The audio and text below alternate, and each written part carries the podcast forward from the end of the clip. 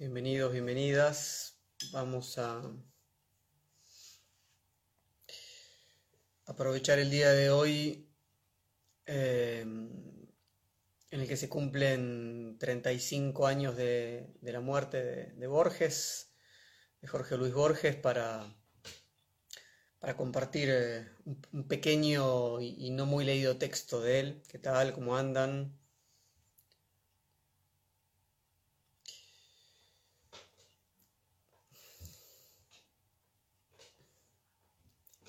Bueno, em,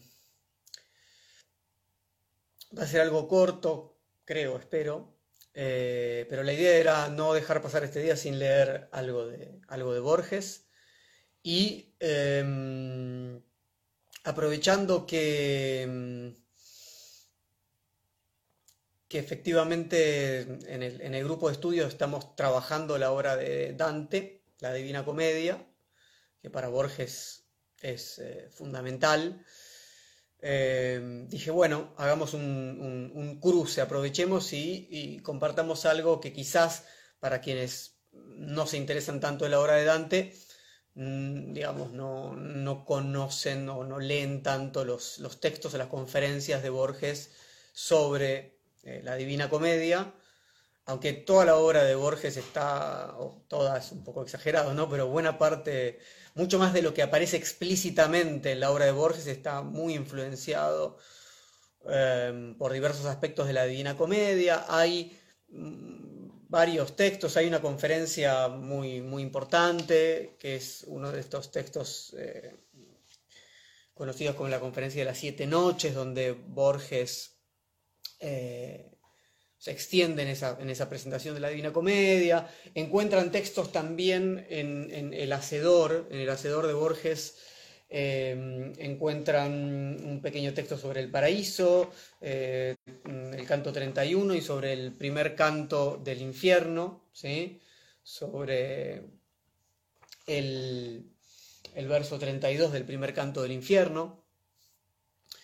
Es decir, que en Borges tienen podemos encontrar em, apreciaciones muy mm, generales y amplias de la Divina Comedia, sin dudas, pero sobre todo ese trabajo microcósmico, bien borgiano, eh, que allí donde encuentra en algún sentido la, totalidad, ¿no? Eh, Borges dice que en la Divina Comedia está de alguna manera, ¿no? Como, si fuera el Aleph, ¿no? La totalidad, el microcosmos, puede eh, trabajar sobre cada una de esas pequeñas historias que atraviesan la aventura de Dante eh, por el infierno, por el purgatorio y por el cielo, con los diferentes personajes con los que se va encontrando y trabajar más específicamente sobre alguno de esos hechos que, digo hechos en el sentido de, ese realismo que, Borges rescata de la obra de, Dante, ¿no? Eh, cuando lo acompañamos ¿no? en esa aventura que empieza efectivamente por el infierno. Entonces, lo que quiero compartir con ustedes hoy es la lectura de uno de los eh, ensayos dantescos, ¿sí? que son textos pequeños donde Borges va trabajando algunos de estos problemas que a él le interesan de la obra de Dante. Eh, exactamente, como dice Sophie, de los nueve ensayos dantescos. Eh, y el que se llama El falso problema de Ugolino el falso problema de Ugolino. Para eso vamos a eh, meternos un poco en tema, para, ver en, qué situación estamos, en qué parte de la obra de Dante, eh, de la Divina Comedia. Eh, aprovecho para recomendar, aunque ya lo hice en varias ocasiones, la edición que acaba de salir hace pocos meses, de la nueva edición que acaba de salir de la Divina Comedia, de edición de Coligüe y traducción eh, notas y comentarios de Claudia Fernández Speyer. Excelente, excelente trabajo. Eh, ya hemos leído en, nuestro taller, en nuestro grupo de estudio, todo el, todo el infierno. Terminamos esta semana y ahora vamos a pasar al purgatorio y estamos ahí cruzando un poco con, Tomás de Aquino y, y, viendo los pecados capitales. Y estábamos justo, como esta semana terminamos el infierno, en esta sección de los últimos cantos del infierno, donde efectivamente Dante y Virgilio están llegando a el momento más, más profundo ¿sí? del infierno, antes de encontrarse con el diablo, el noveno círculo infernal, ¿sí? la geografía, en la geografía infernal, Dante y Virgilio van descendiendo, ¿sí? una especie de, ¿no? de, cono invertido, donde a medida que bajan, obviamente aumenta la gravedad del pecado, hasta que en el centro, en el fondo, se encuentran con el diablo. Y acá estamos en el último círculo, que es el noveno círculo, y les quiero leer entonces del canto 32 el final y del canto 33 el comienzo, ¿sí? sobre todo para quienes no leyeron o no tienen fresco el texto, ¿sí? entonces estamos descendiendo hacia el último, eh, digamos, en realidad ya descendimos al último círculo, entre el octavo y el noveno círculo, que son los dos círculos de los... Em, de aquellos que engañan en realidad de diverso modo.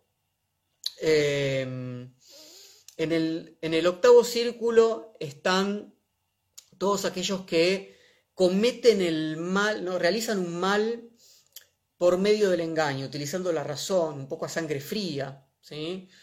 Em, aduladores, seductores, adivinos, eh, ladrones, eh, políticos corruptos, hipócritas, ¿sí? son todos los fraudulentos, los que cometen fraude, los que se presentan de una manera pero en realidad esconden esa, ese mal que finalmente van a realizar. Y en el último de los círculos, que es el noveno, ¿sí? nos encontramos con los traidores. Los traidores son un tipo particular de fraudulentos, ¿sí? que engañan, pero engañan con, una, con un agravante, que engañan a aquellos que le tienen especial confianza.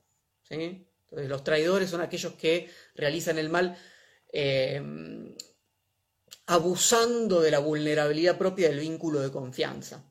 ¿sí? Este es el último círculo, el círculo de los traidores, y eh, hay diferentes grupos de traidores que están eh, en esta laguna en la que se encuentran parados Dante y Virgilio, es, un lago congelado llamado Cosito, está congelado por el frío que, viene, que proviene del diablo, esto después uno, se entera después, y van, como siempre hace Dante, eh, tratando de eh, preguntarse quiénes están ahí condenados, con quiénes se van encontrando. Entonces les leo un poquito el eh, final del canto 32, ¿sí?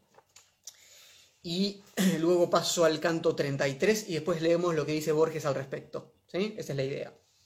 Entonces, dice, canto Infierno 32, ¿sí? Leo en la, traducción de Claudia Fernández Speyer de la Divina Comedia, eh, a partir del verso 124, es decir, casi al final. Dice, después de que de aquel nos alejamos, otro condenado con el que había hablado, yo vi a dos congelados en un pozo. Una cabeza de otra era sombrero. Y como el pan se come por el hambre, el de arriba los dientes ponía el otro, donde el cerebro se une con la nuca. De modo que en Tideo le roía los sesos por desprecio a Melanipo, hacía con el cráneo y otras cosas. Entonces tenemos a dos condenados que están en un mismo pozo, uno detrás del otro y uno le está comiendo la cabeza al otro, literalmente. ¿sí? Le está royendo la cabeza al que tiene delante. Tú, que a través de bestial signo muestras odio al que tú te comes, dije yo, dime por qué lo haces a tal pacto que si tú por él lloras con motivo, sabiendo quiénes son y su pecado, arriba yo en el mundo te compense, si, aquella con la que hablo no se seca. Entonces, Dante, como suele hacer, en, algunas ocasiones le pide a los condenados que cuenten quiénes son, en qué situación están, porque en este caso eh, particularmente ¿no? le está comiendo la cabeza, o royendo la cabeza ¿no? a quien tiene ahí delante en el mismo pozo. ¿sí? Y entonces eso abre a lo que va a ser el canto 33. Este entonces, en el final del canto 32, lo que nos encontramos es a estos dos personajes, no sabemos quiénes son, uno le está, sabemos que son traidores, ¿sí? uno le está comiendo la cabeza al otro, ¿sí? Una escena casi, hoy, sería zombie, ¿no? Sin dudas, ¿no? Una, escena zombie, come cerebros prácticamente. Bueno, y en el canto 33 leo, dice, la boca alzó de la feroz comida el pecador, ¿no? cuando escuchó a Dante, limpiándose con pelo de la cabeza que atrás había arruinado, ¿no? Se limpia la boca con el pelo del... Una escena... Luego empezó, tú quieres que renueve el gran dolor que me oprime el corazón solo al pensarlo, aún antes de que hable, le dice ¿no? este, este condenado. Pero si en mis palabras hay semilla que dé infamia al traidor que estoy royendo, verás que al mismo tiempo hablo y lloro. Entonces, le dice, bueno, yo te voy a contar esto porque quiero causarle más, o sea, interrumpo el dolor que le estoy causando, ¿no? A quien tengo acá para ver si puedo, ¿no? Infamarlo más y causarle más dolor. ¿eh? Interrumpo una violencia por otra, en última instancia, ¿sí? No sé quién eres, dice, ni de qué manera, le dice a Dante, ¿no? Ni de qué manera aquí bajaste, porque están en el fondo del infierno, pero Florentino realmente me parece cuando te oigo. ¿no? Había muchos condenados que a, Dante lo, reconocen por el, eh, por el tono, ¿sí? por, el, por el dialecto. ¿sí? Dice, debes saber que fui el conde Ugolino, y este de aquí es Ruggieri, el arzobispo. ¿Por qué soy tal vecino? Diré ahora, o sea, porque estoy cerca acá de Ruggieri. Entonces es el conde Ugolino, ¿sí? y le está comiendo la cabeza a el arzobispo Ruggeri, que a causa de sus malos pensamientos, confiando en él, yo fui apresado y muerto, no será necesario que yo diga. Lo que no puedes haber oído es decir lo cruel que fue mi muerte. Oirás y tú sabrás si él me ha ofendido. Una estrecha abertura de la muda que se llama por mí Torre del Hambre y que a más gente encerrará, me había mostrado ya por su orificio más de una luna cuando yo tuve el mal sueño que el velo del futuro desgarró. Estaba Ugolino entonces, ¿sí? traicionado por Ruggeri, por el arzobispo, encerrado en una torre, como en una cárcel, durante un mes. A este veía como guía y dueño cazando al lobo y los lobitos en el monte que impide a los pisanos ver a Luca, con perras flacas, veloces y entrenadas, Gualandi con Sismondi y con Lanfranchi al frente se había puesto por delante. En poco tiempo exhaustos se mostraron padres e hijos, y con agudos dientes pude ver cómo se herían sus costados. Cuando me desperté a la madrugada, oí en sueño llorar a mis hijitos que se hallaban conmigo y pedir pan. Entonces Ugolino le cuenta a Dante, ¿sí? Cómo murió estaba encerrado en esa torre por culpa de Ruggeri, una traición de Ruggeri, ¿sí? y sueña con esta cacería y se despierta ¿sí? y escucha a sus hijos que estaban encerrados con él que le piden pan. Dice, eres cruel, le dice a Dante, si no te duele el pensamiento de lo que el corazón ya me anunciaba. Si no lloras, ¿por qué suele llorar? ¿no? Esto está diciendo esto te tiene que conmover, ¿no? Esto que te estoy contando. Ya despiertos la hora se acercaba en la que nos traían la comida y dudaba cada uno por su sueño. Y allí abajo yo oí clavar la puerta de la torre espantosa. Miré entonces en la cara a mis hijos en silencio. Yo no lloraba, de piedra me hice dentro, lloraban ellos. Dijo mi Anselmucho, ¿por qué miras así, padre? ¿Qué tienes? Por eso no lloré ni respondí todo el día ni la siguiente noche hasta que el otro sol salió en el mundo. ¿Sí? O sea, estuvieron ahí encerrados, estaba Ugolino con sus cuatro hijos y le traían la comida a una, hora determinada, ¿sí? Y escuchan que clavan la puerta. Y, y entonces Ugolino sabe lo que eso implica, había tenido este sueño premonitorio, Dice, cuando un poco de rayo se metió en la cárcel dolorosa y yo entreví mi propio aspecto a través de cuatro rostros, las manos me mordí por el dolor. Y Ugolino se da cuenta de cuán demacrado está porque ve a sus hijos demacrados después de un par de días de no comer. ¿Sí? Y ellos pensando que lo hacía por el hambre, ¿no? se muerde por dolor la mano, y ellos, sus hijos, pensando que lo hacía por hambre, se pusieron de pie inmediatamente diciendo, Padre, menor pena nos dará si comes de nosotros. Tú vestiste estas míseras carnes, tú desnúdalas, le dicen los hijos a Ugolino. Por no hacer los más tristes me detuve. No hablamos ese día ni el siguiente. Ay, ¿por qué no te abriste, dura tierra? Después de que llegara el cuarto día, a mis pies extendidos echó Gado, uno de sus hijos, diciendo, ¿por qué, padre mío, no me ayudas? Allí murió, y como tú me ves, vi caer a los tres uno por uno, entre el quinto y el sexto día, y yo me puse ciego ya a palpar a todos. Dos días los llamé después de muertos. Después, más que el dolor, pudo el ayuno. Ahí termina todo este monólogo ¿sí? de Ugolino que le cuenta a Dante lo que pasó. Dicho esto, dice Dante, sigue Dante, torciendo la mirada, retomó el mísero cráneo con los dientes, como de perro, fuertes para el hueso. Ay, Pisa, vituperio de las gentes del hermoso país donde el sí suena, ya que el castigo tardan los vecinos, que se muevan la capraya y la gorgona y hagan un dique donde cae el arno, así él ahoga en ti a todo habitante. Pues si el conde Ugolino tenía fama de haberte traicionado en los castillos, a esa cruz no debían ir los hijos. Sí, o sea, Ugolino está ahí traicionado por Ruggeri, pero él también era un traidor, por eso está en el mismo círculo infernal. Pero Dante está diciendo, los hijos no tenían nada que ver, dice, inocentes los hacía la edad nueva. ¿Mm? Eran, eran, eran jóvenes, ¿sí? O Nueva Tebas, a Uguiccione y al Brigata, los otros dos hijos, y los dos que este canto nombra antes, nosotros proseguimos hasta donde el hielo ásperamente cubre a otros que no están inclinados y, Dante sigue. Ahí termina entonces la escena, lo que quería leerles era del original, ¿sí? en la traducción de Claudia Fernández Peyer, la escena, la historia de Ugolino. ¿sí? Ahora leamos el texto de Borges. El texto de Borges se llama El falso problema de Ugolino.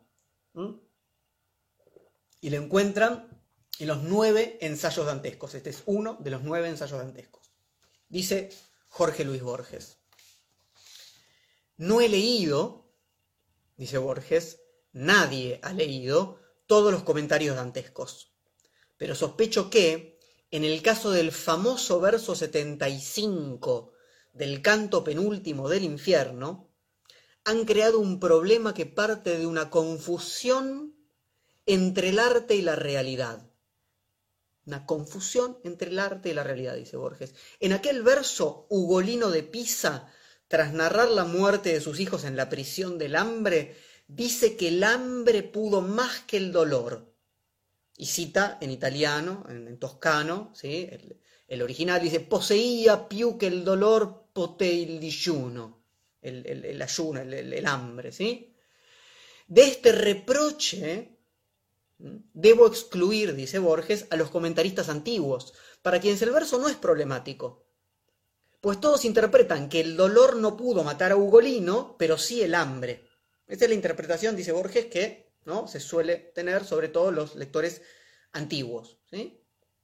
También lo entiende así Geoffrey Chaucer en el tosco resumen del episodio que intercaló en el ciclo de Canterbury. Reconsideremos la escena, dice Borges, reconsideremos la escena. Hay un problema de interpretación respecto al verso 75 del canto 33, que es el penúltimo del infierno, que es, se los vuelvo a, leer eh, en, español, ¿sí?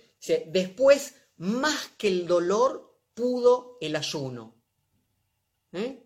Poseía più que el dolor, poté il digiuno. Más que el dolor, pudo el ayuno. Lo que dice es eh, todos interpretan en la antigüedad que el dolor no pudo matarlo a Ugolino, o sea, fueron muriendo sus hijos, él no muere por dolor, pero finalmente el hambre lo termina matando, como a sus hijos. Reconsideremos la escena entonces, dice Borges. En el fondo glacial del noveno círculo, Ugolino roe infinitamente la nuca de Ruggieri de Gliubaldini y se limpia la boca sanguinaria con el pelo del réprobo alza la boca, no la cara, de la feroz comida y cuenta que Ruggieri lo traicionó y lo encarceló con sus hijos. Por la angosta ventana de la celda vio crecer y decrecer muchas lunas hasta la noche en que soñó que Ruggieri, con hambrientos mastines, daba caza en el flanco de una montaña a un lobo y sus lobesnos. Al alba oye los golpes del martillo que tapia la entrada de la torre. Pasan un día y una noche en silencio. Ugolino, movido por el dolor, se muerde las manos. Los hijos creen que lo hace por hambre y le ofrecen su carne que él engendró.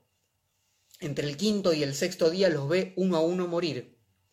Después se queda ciego y habla con sus muertos. Y ahora los palpa en la sombra. Después el hambre pudo más que el dolor. Borges reconstruye entonces ¿sí? todo el relato. He declarado el sentido que dieron a este paso los primeros comentadores, dice Borges. Así, Rambaldi de Imola en el siglo XIV, siglo de la Divina Comedia, ¿sí? dice, viene a decir que el hambre rindió a quien tanto dolor no pudo vencer y matar. Rambaldi de Imola. Profesan esta opinión entre los modernos, dice Borges, Francesco Torraca, Guido Vitali Tommaso Cassini. El primero ve estupor y remordimiento en las palabras de, en las palabras de Ugolino. El último agrega, intérpretes modernos han fantaseado que Ugolino acabó por alimentarse de la carne de sus hijos, conjetura contraria a la naturaleza y a la historia, y considera inútil la controversia. Benedetto Croce, a quien, paréntesis nuestro, ¿no? Borges leía mucho, ¿sí? Benedetto Croce piensa como él y sostiene que de las dos interpretaciones, la más congruente y verosímil es la tradicional. ¿Eh? ¿Cuáles, ¿Cuáles son las dos interpretaciones respecto al verso 75? ¿Qué es lo que venció el hambre? o el hambre venció la vida de Ugolino y murió, que es la interpretación, dice Borges, general y sobre todo de los comentaristas antiguos, o que el hambre lo venció y terminó comiendo de sus propios hijos. El hambre lo venció más que el amor a sus propios hijos y terminó canibalizando a sus hijos. Esta es la interpretación que casi nadie ¿no? parece seguir. Dice Bianchi, muy razonablemente glosa otros entienden que Ugolino comió la carne de sus hijos, interpretación improbable, pero que no es lícito descartar. Luigi Pietrobono, sobre cuyo parecer volveré, dice que el verso es deliberadamente misterioso. Antes de participar a mi vez en la mútile controversia, dice Borges, o sea, ¿ven lo que hace? Dice, bueno, recojo, ¿sí? La tradición y digo cuáles son las, diferentes interpretaciones en relación a este verso. Y ahora dice, bueno, entro en la controversia. Dice, quiero detenerme un instante en el ofrecimiento unánime de los hijos. Estos ruegan al Padre que retome esas carnes que Él ha engendrado. Tu ne vestiti, queste misere carni e tu les poglia, le dicen los hijos, cuando ven que se muerde la mano. Sospecho, dice Borges que este discurso debe causar una creciente incomodidad en quienes lo admiran. De Santis, en la historia de la literatura italiana, pondera la imprevista conjunción de imágenes heterogéneas. Dovidio admite que esta gallarda y conceptuosa exposición de un ímpetu filial casi desarma toda crítica. Yo tengo para mí, dice Borges, que se trata de una de las muy pocas falsedades que admite la comedia la juzgo menos digna de esa obra que de la pluma de Malvezzi o de la veneración de Gracián. Dante, me digo, no pudo no sentir su falsía, agravada sin duda por la circunstancia casi coral de que los cuatro niños a un tiempo brindan el convite famélico. Alguien insinuará que enfrentamos una mentira de Ugolino fraguada para justificar, para sugerir el crimen anterior. ¿Ven lo que dice Borges? No es verosímil no es verosímil, de alguna manera, ¿sí? que los hijos le digan esto al padre. No es verosímil ni para Dante. Hasta tal punto no es verosímil, nos dice Borges, que uno podría suponer que porque todo esto nos entoramos por boca de Ugolino, del alma de Ugolino, ¿sí? en el noveno círculo infernal. Entonces, que Ugolino nos está mintiendo, justificando de alguna manera que terminó quizás alimentándose sus propios hijos y él, que es un traidor, y no hay que confiar en Ugolino tampoco, a pesar de todo el, sufrimiento que tuvo, ¿sí? Eh, en, lo, que dice, de que sus hijos se le ofrecieron. Entonces, sigue Borges.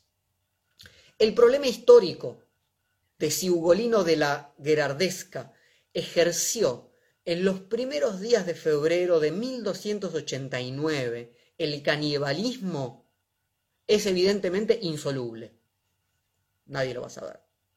El problema estético o literario es de muy otra índole, y esto es, esto es el Borges 100% Borges. ¿no? De hecho, hoy estuve compartiendo un poco una charla que di hace unos años, que está en el canal de YouTube, para que quiera verla, donde analizábamos la muralla y los libros, eh, que está en otras inquisiciones, donde hace el mismo trabajo, Borges, el mismo trabajo, ¿no? Que es decir, bueno, no nos interesa porque el gran emperador chino Shi Huangdi mandó a quemar todos los libros históricos y a construir la muralla china. Nos interesa el problema estético. Nos interesa el, problema estético, ¿no? Benedetto Croce. El problema estético es, o sea, saber lo que pasó está más allá de nuestras posibilidades y además es menos interesante. Son menos interesantes los datos, la información. Lo que interesa acá es qué pasa estéticamente, dice Borges. Retomo el texto de Borges. Dice, cabe enunciarlo así. ¿Quiso Dante que pensáramos que Ugolino, el Ugolino de su infierno, no el de la historia, el Ugolino personaje de Dante, comió la carne de sus hijos? Él quiso que pensara que, ¿no? Él, quiso hacernos pensar a nosotros que ese Ugolino comió la carne de sus hijos. Yo arriesgaría la respuesta, dice Borges. Dante no ha querido que lo pensemos, pero sí que lo sospechemos. ¿Mm?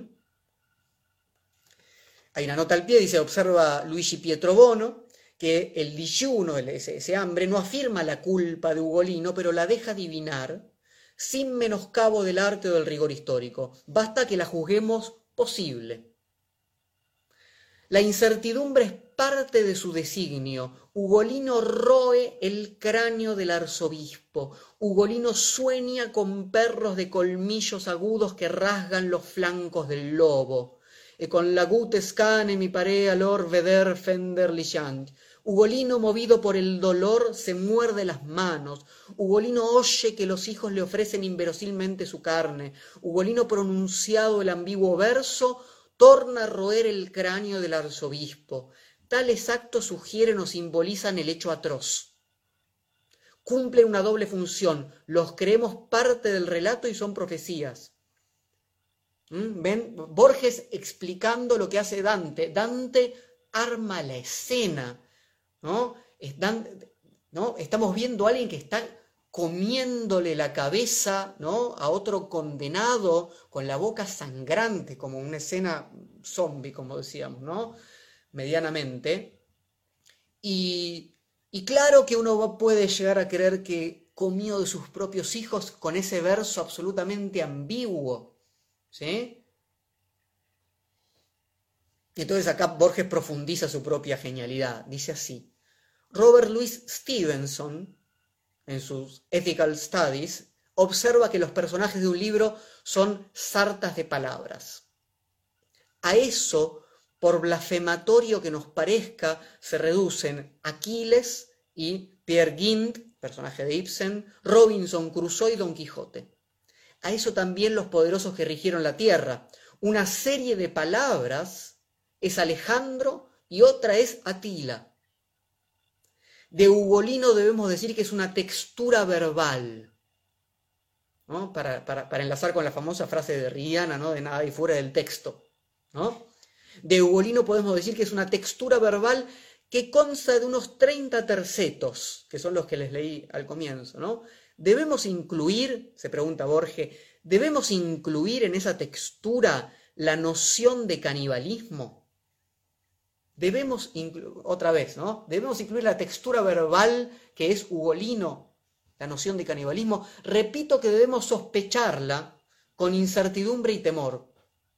Negar o afirmar el monstruoso delito de Ugolino es menos tremendo que vislumbrarlo. ¿Mm? Ni sí ni no. Lo vislumbramos, se nos insinúa, en la charla que yo les, les, comento que hice unos años sobre Borges, cruzábamos justamente la muralla y los libros con el cuento del libro de arena, There Are More Things, donde justamente vislumbramos un monstruo pero que no se nos muestra. Bueno, vuelvo a los dos últimos párrafos del texto de Borges, de El falso problema, ahora entendemos un poco mejor el título, El falso problema de Ugolino. ¿Mm? Dice, el dictamen, un libro es las palabras que lo componen, corre el albur de parecer un axioma insípido. Sin embargo, todos propendemos a creer que hay una forma separable del fondo y que diez minutos de diálogo con Henry James nos revelarían el verdadero argumento de Otra Vuelta de Tuerca, la novela de Henry James, la novela de, de fantasma ya que estamos. Pienso que tal no es la verdad. Pienso que Dante no supo mucho más de Ugolino que lo que sus tercetos refieren. Schopenhauer declaró que el primer volumen de su obra capital consta de un solo pensamiento, o sea, el mundo como voluntad y representación, consta de un solo pensamiento y que no halló modo más breve de transmitirlo. Dante a la inversa diría que cuanto imaginó de Ugolino está en los debatidos tercetos. En el tiempo real, en la historia, cierra Borges, cada vez que un hombre se enfrenta con diversas alternativas, opta por una y elimina y pierde las otras. No así en el ambiguo tiempo del arte que se parece al de la esperanza y al del olvido. Hamlet en ese tiempo es cuerdo y es loco. En la tiniebla de su torre del hambre, Ugolino devora y no devora los amados cadáveres, y esa ondulante imprecisión, esa incertidumbre, es la extraña materia de que está hecho. Así, con dos posibles agonías, lo soñó Dante y así lo soñarán las generaciones. Final del texto de Borges. Disculpen las interrupciones. Eh, yo tenía la intención, como es un, texto corto, de leerlo todo seguido, pero me pareció que para quienes no lo tengan enfrente o no lo conozcan y no hayan leído la historia de Ugolino en Dante, era necesaria para explicar eh, esto que que, es bastante evidente, que no necesita explicación, pero que es muy evidente la forma en la que lo, lo arma Borges. Lo que hay acá es el armado ¿no? estético literario de una incertidumbre, de algo que no se resuelve y que en ese sentido es más, es más terrible, digamos, ¿no? Es más monstruoso.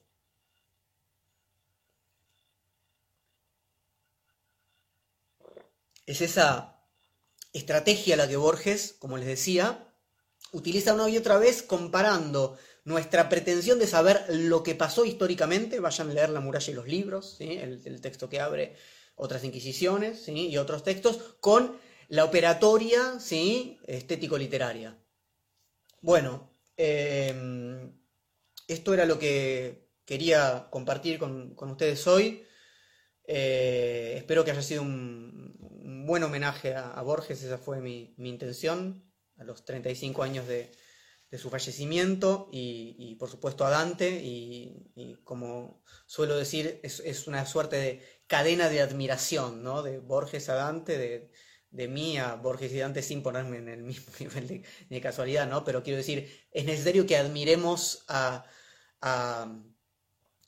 que sepamos admirar más y que sepamos admirar quiere decir que, sepamos detenernos ¿no? en, esta, en este trabajo fino de la lectura eh, al, que, al que nos invitan ¿no? estos textos. Así que, bueno, ojalá que, les dé ganas de ir a leer los, los nueve ensayos dantescos, la obra de Dante y la obra de Borges.